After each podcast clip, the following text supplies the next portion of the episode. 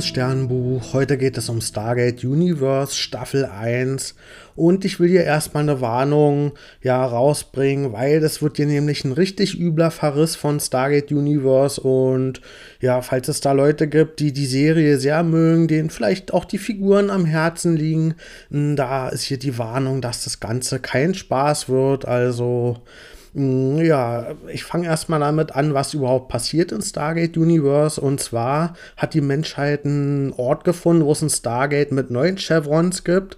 Und ja, bisher war ja, glaube ich, das meiste, was wir hatten, acht Chevrons und damit sind wir in die Pegasus-Galaxie gekommen. Hm, und jetzt neun Chevrons ist also hm, ja nochmal eine Nummer härter. Und dann müssen wir ganz schnell durch dieses Stargate fliehen, weil nämlich dieser Planet von hm, ja, Gua'uld-Schiffen angegriffen wird. Das heißt, wir können das nicht richtig vorbereiten und wir wissen auch nicht wirklich, wo wir da landen. Und wir landen auf der Destiny. Und das ist ein antikes Schiff, das ist uralt, also richtig krass alt. Das fliegt fliegt schon seit, hm, ja, vermutlich Hunderttausenden von Jahren durchs Universum. Hm, und das befindet sich auch total weit weg, also nochmal weiter als die Pegasus-Galaxie. Hm, und ja, das fliegt halt sonst wo weit hin, so weit weg, wo da vermutlich war da noch nie jemals irgendwie ein Mensch.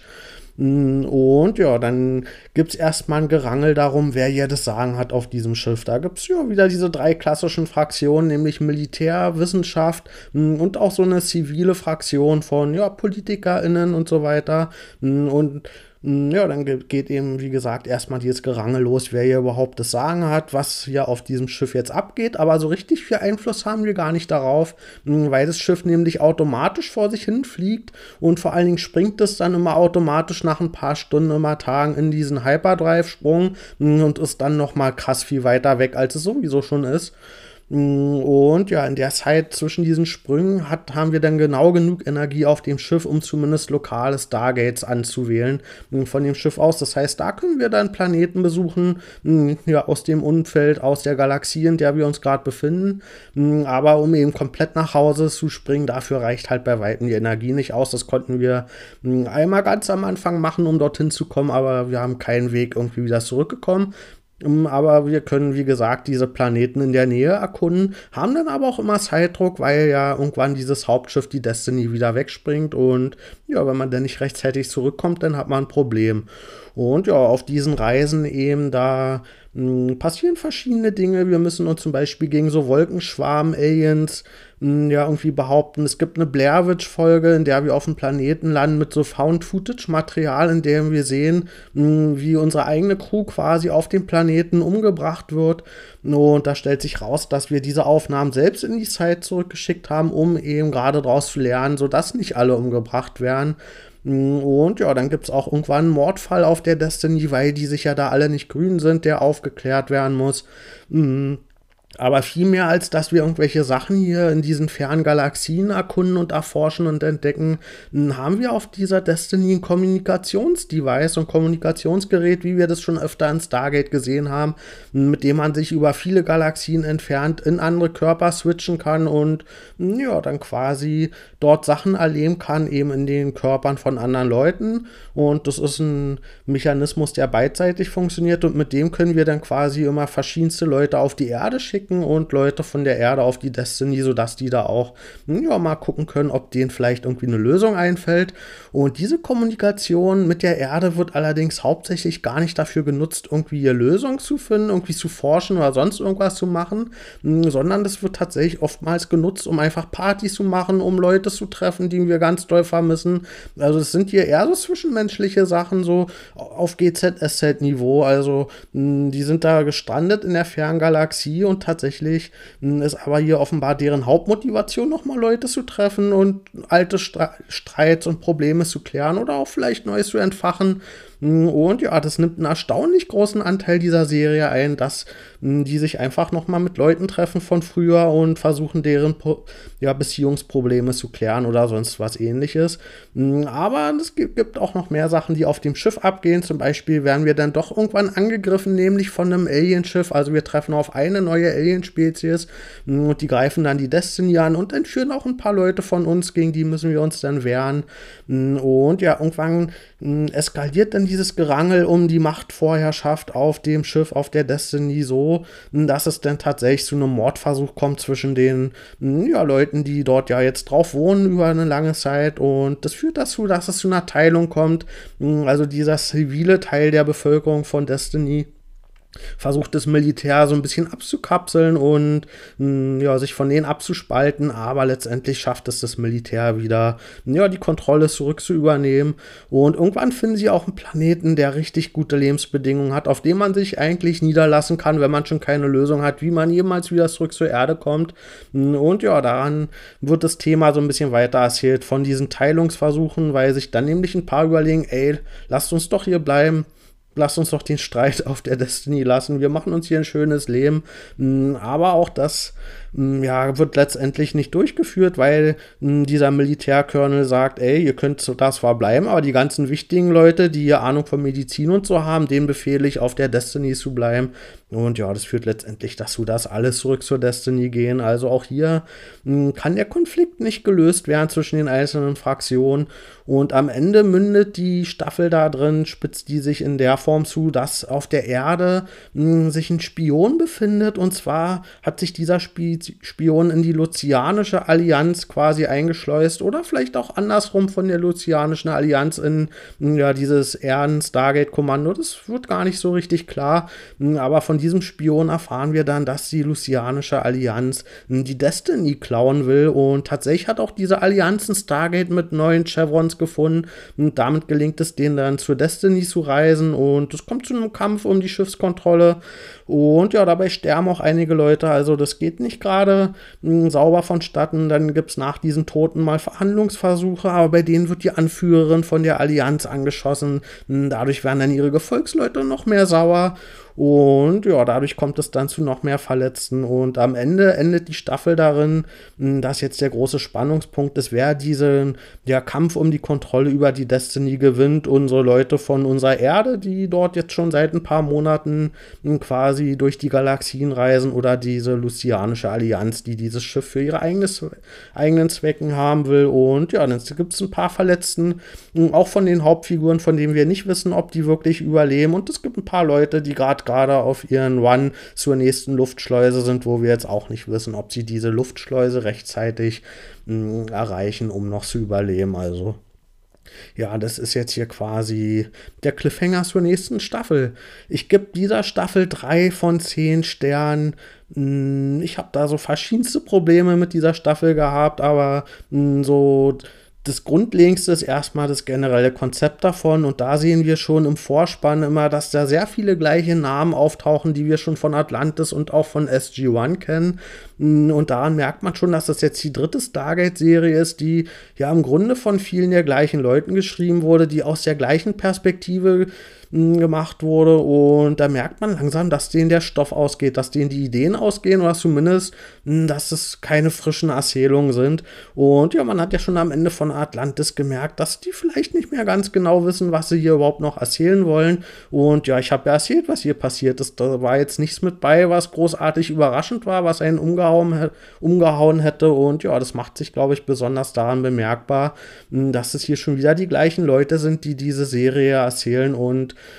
ja, da, da wäre vermutlich ein bisschen frischer Wind besser gewesen, weil mh, hm, mir hat sich das bis zum Ende nicht erschlossen, was überhaupt der Punkt ist, was die Serie von uns will, was die uns erzählen will, mh, hm, was die uns nahe bringen will. Ich meine, wenn man schon mh, hm, am Ende der von was ich weiß, wie weit entfernten Galaxien fliegt, dann müsste man ja eigentlich meinen, die haben eine Idee, was es da zu entdecken gibt. Aber ich habe da jetzt nichts Spannendes finden können. Und theoretisch würde es ja aber immer noch ausreichen, um eine durchschnittliche Science-Fiction-Serie zu machen. Aber nicht mal das hat die Serie für mich geschafft, weil das nämlich von all diesen drei Serien jetzt nicht nur ist, dass es auf gleich hohem Niveau wie Atlantis eben diese ganzen Geschichten nochmal neu erzählt, sondern das ist ja wirklich für mich mit Abstand die schlechteste Ausführung von diesen drei Serien. Und ja, das fällt vielleicht auch ein bisschen in den Zeitgeist mit rein, hm, als diese Serie produziert wurde. Das war nämlich genau diese Zeit, wo alles immer düsterer und da ist auch irgendwann dieser Begriff gritty ja in der Popkultur hm, ja immer populär, populärer geworden. Und da fällt diese Serie genau rein. Da wurde also alles mit Wackelkamera gedreht und die Kamera war ganz nah dran. Es hat fast so einen dokumentarischen Charakter, ein bisschen wie Battlestar Galactica. Hm, das ist auch generell relativ dicht dran am Battlestar Galactica, ohne jeweils, jemals diese Qualität erreichen zu können. Da haben wir ja auch eine Serie, wo quasi ein Teil der Bevölkerung auf Schiffen gefangen ist und versucht zur Erde zurückzukommen. Mm, und ja, und die wissen nie, ob sie jemals ankommen und dann so diese verschiedensten politischen und zwischenmenschlichen Probleme lösen müssen zwischen den einzelnen Gesellschaftsbereichen. Mm, also das, und auch dieser dokumentarische Filmcharakter mit den Wackelkameras, der immer ganz dicht dran ist an den Leuten. Auch das haben wir im Battlestar Galactica. Und ja, in der Form ist es hier ästhetisch ziemlich dicht dran, mm, auch bei Stargate Universe. Und ja, so nochmal aus Zeitgeist-Geschichte hat es, glaube ich, alles den Höhepunkt gehabt in Game of Thrones, was, glaube ich, ja so eine Fantasy-Serie war, was eine Form von Härte und Düsternis hatte, wie man das vorher in Serienformen in der Form nicht gesehen hat. Und ja, in diese Zeit passt auch so ein bisschen Stargate Universe rein. Das einzige Problem an der Geschichte ist, dass das für mich dem Konzept nicht gut tut und dass das vor allen Dingen alles total konstruiert wirkt, weil durch diese Düsternis der Serie müssen plötzlich alle Figuren noch irgendwie eine miese Seite haben, eine böse Seite haben und das führt dazu, dass die die ganze Zeit mit Streit beschäftigt sind. Also das ist jetzt nicht so wie bei Stargate Atlantis, wo das eine geplante Mission war mit den Leuten, die eben da sein sollen, die darauf vorbereitet sind, wo genau ausgewählt wurde, wer welche Funktion da hat, wer sich wie Agent, sondern die sind hier ja geflohen vor diesem Angriff mm, und sind dann quasi ohne Vorbereitung auf diesem Schiff gelandet. Und deswegen ist hier eine Gruppe zusammengewürfelt worden, die nie dafür ja sich überhaupt bereit erklärt hatten, mm, ja auf so eine weit entfernte Reise zu gehen, wo sie nie wieder andere Leute in Wirklichkeit treffen können. Und ja, das führt dazu, dass die auch nicht harmonisieren und die ganze Serie über gibt es da nur Streit zwischen den einzelnen Leuten, zwischen den Fraktionen. Und hier geht es nicht darum, irgendwie vor einer ja, krassen Herausforderung zu stehen, wo man dann als Crew gut zusammen funktioniert, um das zu lösen, sondern hier geht es hauptsächlich darum, ja, die einzelnen Differenzen nicht mal darum, die zu lösen, sondern einfach nur die zu überleben. Und ja, das mündet im Extrem in den Anführer quasi von diesem Schiff und das ist Colonel Young und das ist im Grunde ein richtiger Mörderarsch. Also der geht ja auch über Leichen und von der ersten Folge an wird das eigentlich schon deutlich, dass der jemand ist, der hier mit voller Autorität ähm, seine Macht ausübt auf diesem Schiff. Und sobald ihm irgendwas nicht passt, dann fängt er an, mit seiner Waffe zu drohen, auch gegen zivile Leute wirklich brutal vorgeht. Und dann immer mit so ganz billigen Sprüchen, ne, wie so Bullies auf Schulhöfen.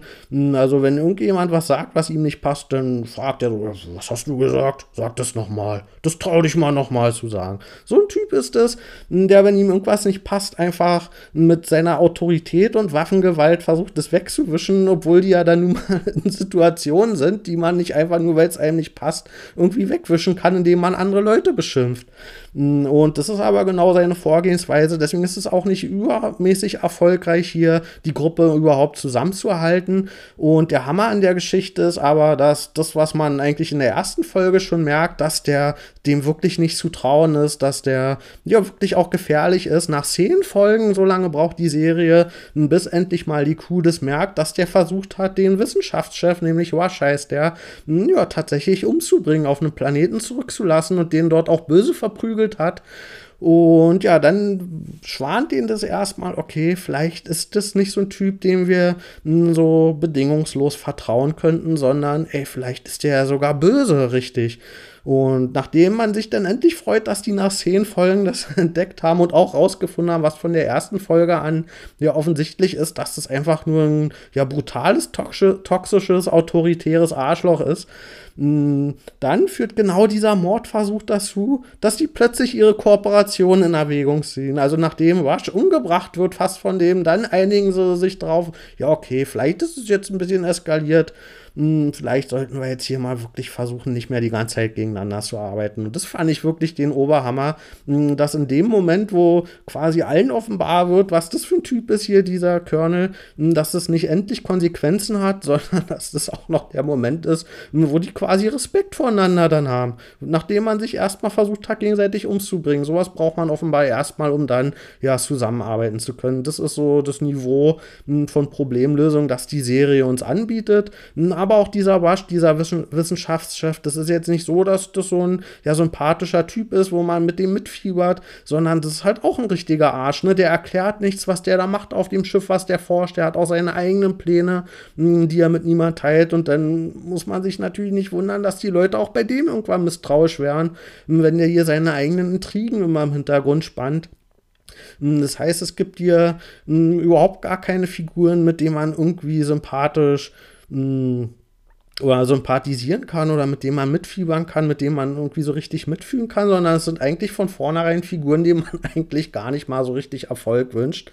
Und da merkt man vielleicht im Kontrast mh, zu so einer Figur wie Daniel Jackson, dass so ein Konzept, wenn man das zu krass mit dieser dunklen Seite, mit diesen miesen Seiten übertreibt, dass das dann einfach verpufft weil uns von Anfang an klar ist, dass die mies drauf sind. Und bei einem Daniel zum Beispiel, der hat ja mal so eine Stelle, mh, hm, wo ihm das alles so über den Kopf steigt, dass er dann vor Wut ja so eine Schüssel voll Guault-Larven einfach umbringt, was ja am Ende ganz viele Bewusstsein und Lebensweisen sind. Und aber nur weil Daniel vorher ein cooler Typ ist, schockt uns das. Dadurch fällt es überhaupt erst auf als so Ausbruch, dass hm, da gerade was richtig mit dem nicht stimmen muss. Aber dadurch, dass die in der Serie Universe hier von Anfang an so drauf sind, hm, hat es überhaupt kein Steigerungs Handlungspotenzial mehr und deswegen haben wir auch nicht diese emotionalen oder dramatischen Höhepunkte, weil das einfach von vornherein auf so einem hohen Level ist, dass immer alles scheiße und mies und dreckig und kaputt und, und Zwietracht ist, hm, dass es hier überhaupt gar keine dramaturgischen hm, ja, Feinheiten mehr gibt und deswegen verpuffen genau eigentlich diese dramatischen Situationen, wo man dann nach Folge 10 mal denken könnte, ey, jetzt baut sich hier ent oder entlädt sich mal was, was man 10 Folgen aufgebaut hat. Nee, da ist die Serie viel zu unelegant für, viel zu plump für, als dass die irgendwie hier mal so Höhepunkte in der Erzählung aufbauen könnte. Und deswegen, ja, plätschert das einfach so für mich in voller Langeweile die ganzen 20 Folgen so vor sich hin, ohne dass ich da irgendwie emotional investiert wäre. Sowohl in der Handlung noch in den Figuren. Und ja, bei diesem Angriff von dieser lucianischen Allianz am Ende, da passiert dann genau das Gleiche, ne? Weil die, da wird dann zwar das Schiff gestürmt von so einer Allianz, die auch total mies sind. Aber wenn man da mal drüber nachdenkt, dann fragt man sich, ja gut, die sind jetzt aber auch nicht schlimmer als unser Team, was wir sowieso schon auf der Destiny haben. Das heißt, hm, das führt auch dazu, dass man gar nicht so richtig mitfiebern kann und irgendwie einer Seite davon den Erfolg wünschen kann, weil hm, im Grunde nehmen die sich nicht viel. Die sind halt alle Leute, die im Zweifel für den eigenen Vorteil andere Leute umbringen oder zurücklassen oder sonst was. Und ja, da fragt man sich echt, was wäre jetzt eigentlich der Nachteil, wenn diese Allianz auf der Destiny wäre? Letztendlich sind die vom Charaktertyp her die gleichen Leute, ja, wie unsere Militärleute hier und auch die ganzen anderen. Und ja, an dem Punkt merkt man auch so ein bisschen, wie so eine Manipulation von ja, Serieninszenierung funktioniert, weil dadurch, dass wir einfach 20 Folgen da unser Team verfolgen, mm, hat man automatisch, mm, dass man, wenn man nicht länger drüber nachdenkt, dass man mit denen dann doch sympathisiert und wenn die angegriffen werden, will man, dass die gewinnt. Aber das ist halt einfach nur, weil wir schon so viel Zeit mit denen verbracht haben durch diesen Gewöhnungseffekt. Die Serie macht sich hier aber nicht die Mühe, das uns auch ja ja inhaltlich zu erklären, wieso die eigentlich besser für die Destiny geeignet wären, weil letztendlich wissen beide nicht, wie sie damit zur Erde zurückkommen oder was sie damit anfangen sollen. Und ja, das fand ich hier schön zu sehen, wie mh, hm, diese Manipulationstechniken einfach nicht nur von Serien, generell von audiovisuellen Medien funktionieren. Ich meine, die schaffen es ja auch, hm, dass man mit so, in so Filmen wie Hannibal oder da gibt es ja auch eine Serie zu, dass man, wenn man nicht aufpasst, sich dabei erwischt, wie man denen Erfolg wünscht. Ne? Einfach weil es die Hauptfiguren sind, die man verfolgt. Und ja, man wünscht denen fast, dass deren Pläne manchmal aufgehen. Und ja, da muss man hier so ein bisschen aufpassen, dass man das ein bisschen reflektiert und da noch mal eine Sekunde länger drüber nachdenkt, um dann zu dem Schluss zu kommen, äh, nee, nur weil wir die jetzt hier ewig lange gesehen haben, sind das noch lange nicht tolle Leute, denen wir eigentlich den Erfolg wünschen sollten.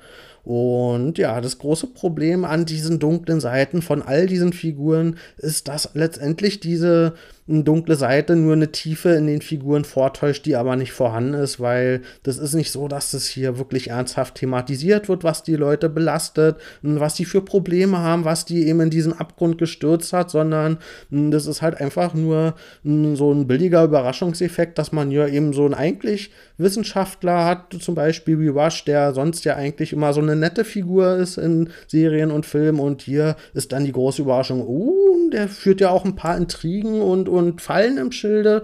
Und da soll man dann denken, oh, der hat ja noch ein paar Seiten, mit denen man gar nicht rechnet. Und das ist für mich ein Vortäuschen von ja, charakterliche Vielfalt, von der Tiefe, die aber in Wirklichkeit hm, die Serie nicht einhalten kann, weil sie, wie gesagt, diese einzelnen Charaktereigenschaften nicht wirklich thematisiert und uns einfach erzählt, was da, mh, hm, ja, was dahinter steckt. Und vor allen Dingen, weil das auch moralisch nicht richtig eingeordnet wird. Und ja, da, da kommt dann eben noch hinzu, dass sie durch dieses Kommunikationsdevice ja auch ständig Kontakt zur Erde haben. Das heißt, obwohl wir uns hier hm, auf einem Raumschiff befinden, zwischen den Galaxien fliehen, auf fremden Planeten sind, sind wir wirklich einen großen Teil der Serie auf der Erde und hm, haben da eben so ja, zwischenmenschliche Probleme oder alltägliche ja, Themen, die dort uns gezeigt werden. Und da ist auch das Problem, dass das auf GZSZ-Niveau ist und zwar von vor vielen Jahren, damals, als das noch viel schlechter produziert war als heutzutage, wo man irgendwie wirklich merkt, okay, die haben einen Tag gehabt, hier das Drehbuch zu schreiben. Und genauso billig wirkt es auch hier. Also man hat echt das Gefühl, dass es hm, also man fragt sich, wie die sowas finanziert gekriegt haben, so ein Drehbuch. Das, das, wo halt wirklich so ganz billige Eifersucht-Themen zum Beispiel thematisiert wurden, wo dann Leute zufällig mitkriegen, wie jemand fremd geht und natürlich ist deren Lösung dann zurück zur Erde zu reisen und die anderen Leute zu verprügeln, weil natürlich das ist unser Niveau, wie wir in Stargate Universe Probleme lösen, indem wir die anderen Leute einfach verprügeln. Und dann ist es aber auch vorbei. Ne? Da gibt es zum Beispiel auch einmal eine Stelle, wo, mh, mm, wo wir jemanden von unserem Team zurücklassen müssen. Dann gibt es eine ganze Folge lang, mh, mm, in der wir dann damit hadern, dass wir den zurücklassen müssen und wie schwer das für uns ist. Und dann kommt der in der nächsten Folge doch durch ein, wie durch ein Wunder wieder zurück zur Destiny. Und das wird nicht zu Ende erzählt. Da freut sich niemand, dass der wieder zurück ist, nachdem wir eine ganze Folge Abschied von dem genommen haben. Also das wird einfach vergessen, dass das ja eigentlich ein Riesen-Event ist, dass der doch wieder zurück ist und dass wir uns jetzt alle freuen müssten. Also hier wird nie ernsthaft mal irgendwie ein Thema zu Ende erzählt oder behandelt, sondern immer nur auf so ganz oberflächlicher Weise, ey, was könnten wir denn erzählen, wenn wir mal wieder auf der Erde sind? Doch, ja, treffen wir unsere Frau oder unsere Ex-Frau, klären nochmal Sachen, die wir vorher nicht geklärt haben mit der, und sind dann nochmal überrascht, wenn die plötzlich mit Leuten rumhängen, von denen wir uns das nicht wünschen und dann interessiert uns plötzlich, dass wir doch eifersüchtig sein wollen, nachdem wir uns Jahrzehnte nicht interessiert haben für unsere Frau. Ja, genau. Das ist ungefähr die Themen, die erzählt werden sollen. Und also jetzt eigentlich eher dieses Zwischenmenschliche im Fokus und was, womit ich nicht mal grundsätzlich ein Problem habe. Das habe ich ja bei Atlantis auch oft genug erzählt, ne? Hm, dass, ey, wenn die keine Ideen mehr haben, die sollen mir einfach die Crew zeigen und ich könnte denen einfach beim Alltag zu gucken und das würde mir schon ausreichen. Einfach weil die so eine schöne Dynamik haben. Das heißt, wenn diese zwischenmenschlichen Sachen gut erzählt sind und gut geschrieben sind, hm, dann bin ich da nicht mal dagegen, dass uns hier hm, eben so diese GZS-Themen gezeigt werden. Also mir geht es hier in diesem Rand in der Kritik nicht gegen die Themen von diesen GZSZ-Serien, von diesen Seifenopern, sondern mir geht es hier tatsächlich um die Qualität und um die, mh, ja, einfach Sichtweise, wie, wie das behandelt wird und, und die einfach so eingefahren ist, auf, auf so einer ganz kurzen Perspektive, nur so eine ganz eingeengte Sichtweise, wie uns das erzählt wird. Mm, also da hat man echt das Gefühl, dass sie eine Sekunde nachgedacht haben, ey, was können wir da erzählen? Ey, mir fällt das größte Klischee dazu ein, das erzählen wir jetzt darüber. Und darüber hinaus geht es halt nicht. Und das ist mein Problem damit, dass es halt einfach, zumindest aus meiner Wahrnehmung nach, einfach keine guten Geschichten sind, die da erzählt werden. Mm, und ja, aber ich will nicht nur meckern, es gibt auch einen ganz großen Pluspunkt in Stargate Universe und das ist die Destiny. Das ist das Schiff. Und mit diesem Schiff haben sie sich echt selbst übertroffen. Das ist ein richtig geiles Teil.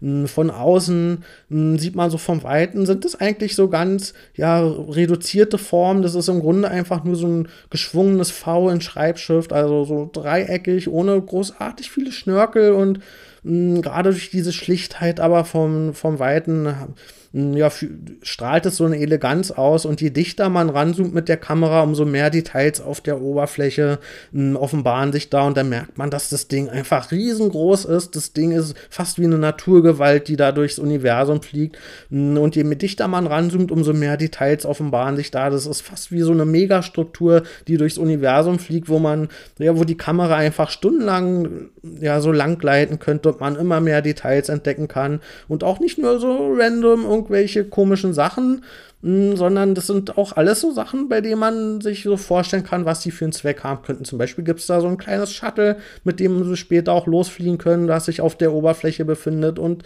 ja, einfach irgendwelche so kleinen Fensterchen, wo man sich denkt, ey, das sind vielleicht irgendwelche mh, ja, so biologischen Anbauräume, wo Pflanzen hinter angebaut werden. Also da gibt es so ganz viele Formen und Strukturen auf der Oberfläche, an denen man sich einfach verlieren kann, wenn die Kamera da lang fliegt. Und ja, das ist echt ein Schiff, was man mh, ja wirklich stundenlang beobachten kann und das einfach nicht langweilig wird, weil es einfach geil designt ist und weil das gerade das verknüpft von außen diese ganz reduzierten, leicht die, diese einfache Form mit dieser Eleganz und dann eben diese ganz vielen Details, die auch alle so unsymmetrisch sind. Also da, da gibt es immer auch ganz viele Ecken und Kanten, an denen man sich stoßen kann, sodass man echt immer wieder interessante neue Designelemente entdecken kann. Mm, und ja, selbst nach 20 Folgen fand ich das nicht langweilig, das Schiff einfach so beobachten. Und ja, das einzige Problem ist, dass das nur von außen funktioniert. Sobald wir innen sind in diesem Schiff, in der Destiny, dann kommt da die gleiche Langeweile auf, die wir ja generell bei diesen antiken Designs schon immer hatten. Das habe ich auch bei Atlantis oft genug kritisiert, dass für mich die Räume zu wenig ausstrahlen, die erzählen zu wenig Geschichten. Und das hat die Destiny ja nochmal auf ein neues Level gehoben. Also die Gänge von diesem Schiff, die bestehen einfach nur aus Stahlwänden und ein paar Leuchten an der Decke und das war's. Und gerade die Gänge in so einem Raumschiff, die sind ja ultra wichtig, ne? Hm, weil man genau weiß, wenn man sich ewig lang auf so einem Raumschiff mh, hm, ja, aufhält, dann hat man ganz viele Gänge und Läufe zwischen den Gängen wo einfach die Leute langlaufen. Das heißt, man muss das so designen, dass das auch beim 20. Mal noch spannend aussieht. Und ja, gerade so bei so Schiffen, bei Star Trek, bei der Enterprise und so, das ist immer das Erste, worauf ich achte, wie die Gänge aussehen, was sie sich da wieder einfallen lassen. Weil da eben nämlich so ganz viele kleine, unscheinbare Kniffe sind im Design, die auf den ersten Blick gar nicht so auffallen, aber die das ganze Design interessant machen, sodass man eben ständig was Neues zu entdecken hat und einfach schöne Bildgestaltung machen kann.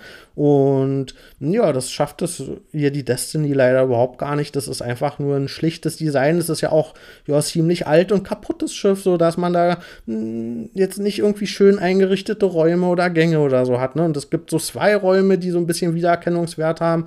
Und das ist einmal der Gate Room, wo das Stargate steht, und das ist einmal so ein Raum, wo ja so eine Art Warpkern sich befindet. Das sind so die beiden Räume.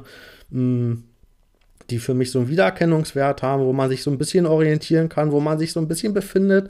Und das finde ich für so ein riesengroßes Schiff schon relativ wenig, dass es hier nur zwei Räume gibt, die irgendwie hängen bleiben, wo man auch so grob den Nutzen der Räume erahnen kann. Ansonsten weiß man auch nie, wo man sich befindet äh, auf dem riesigen Schiff. Da gibt es im Gate Room auch so Treppen, die nach oben führen, aber man weiß nie richtig, ey, wie ist hier die Aufteilung von dem Schiff, wo sind so die Crewräume, hm, wo ist der Maschinenraum oder so. Das ist alles so losgelöst und da haben die es komplett versucht versäumt, dass man selbst ein Gefühl kriegt für das Schiff, wo man sich befindet, wie die Ausmaße sind. Und sie haben es vor allen Dingen versäumt, dass das Schiff hier ja eine eigene Sprache spricht, dass es einen eigenen Ausdruck entwickeln kann, außer dass es einfach alter Stahl ist.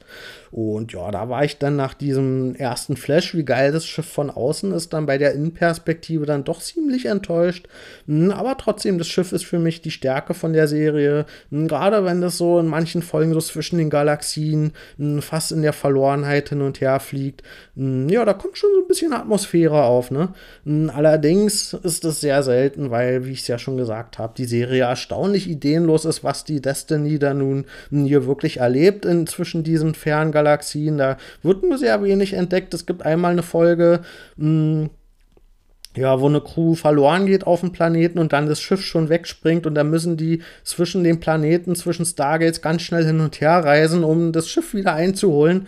Und da sieht man mal so ganz kurz ganz viele unterschiedliche Planeten mit unterschiedlichen Designs und, und, und ja, Gesteinsformationen und Kristallen und Schnee und weiß weiß ich was alles. Da hat man mal, oder auch Monster befinden sich da, vor denen sie dann wieder fliehen, ne? Und auch da reicht es denen übrigens nicht aus, einfach vor diesem Monster zu fliehen, sondern die Militärheinis müssen dann natürlich auch noch erstmal gegen dieses Monster, was nun mal nichts getan hat bisher, da müssen sie noch mal fünfmal rausschießen, bevor sie durch Stargate fliehen. Also die kriegen nicht ein Problem gelöst, ohne das mit Waffengewalt zu machen. Da gibt es übrigens auch dann noch so einen Militärheini, der einfach mal diesen Wissenschaftstypen Rush einfach mal aus Gehässigkeit so eine Düne runterstößt und schubst und drunter tritt, ne? Einfach weil er es kann komplett ohne Sinn und Verstand.